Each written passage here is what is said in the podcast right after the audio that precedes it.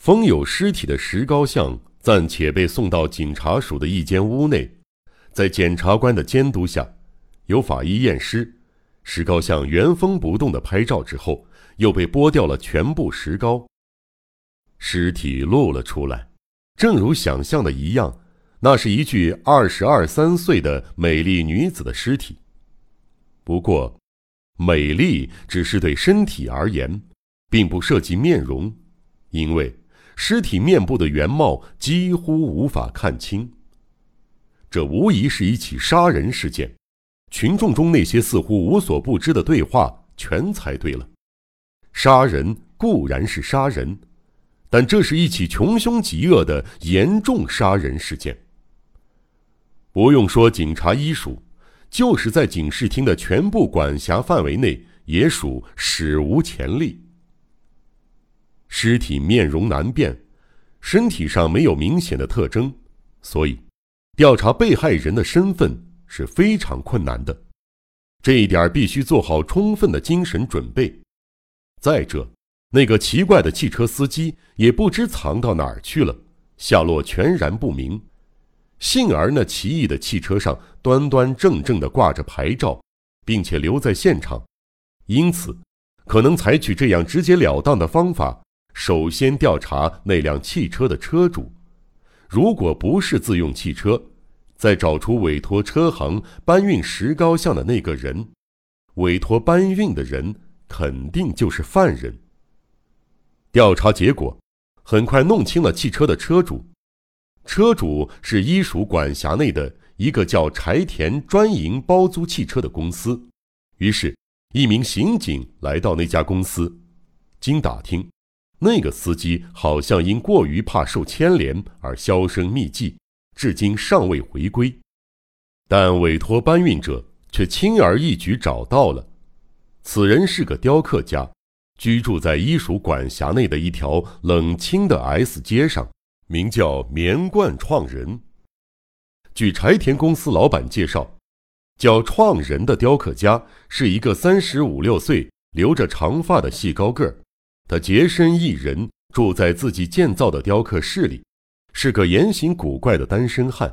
据说好像没有什么朋友，来访者也很少，而且也没听说他从属哪个美术团体，实在是个与众不同的人。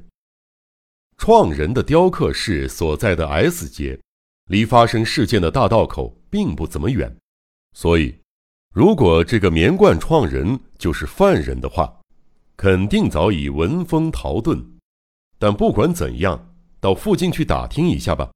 于是，那位刑警便向 S 街走去。雕刻室建在新开住宅区中的一个凄凉的地方，四周围着树篱，院门不过是形式上的，门扇大敞着。从那儿一进去，马上就是荒废了的木结构雕刻室的门，脱了漆的门紧紧地关着。不管怎样旋转把手也打不开，只是咔嗒咔嗒的响。原来门上了锁。刑警喊了几声，无人答应。他只好转到房屋的侧面，从玻璃窗查看到雕刻室内。屋角上摆着三四尊连布也没盖的等身男女雕像，旁边放着个年久的铠甲柜。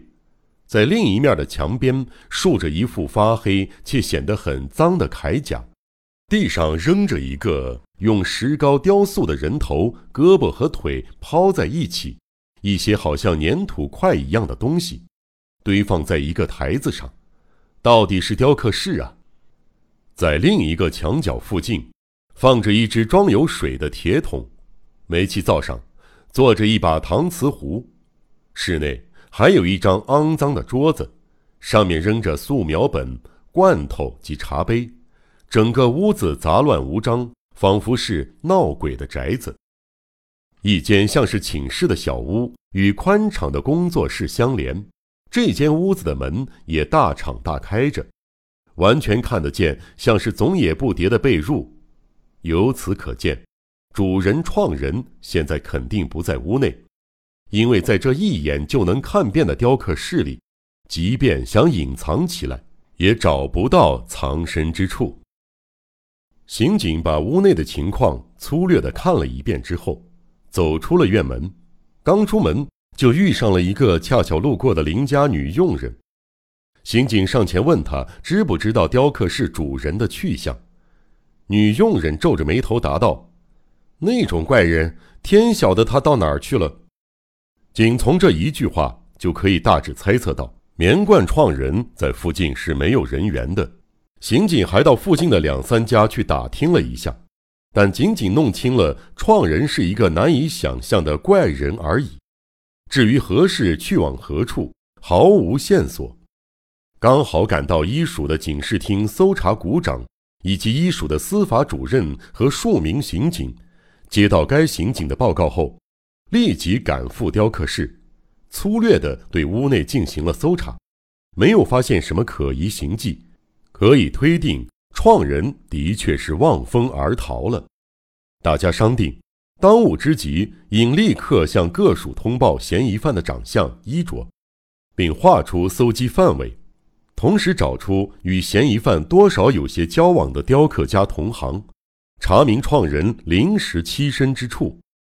于是，刑警们各自分头去部署了。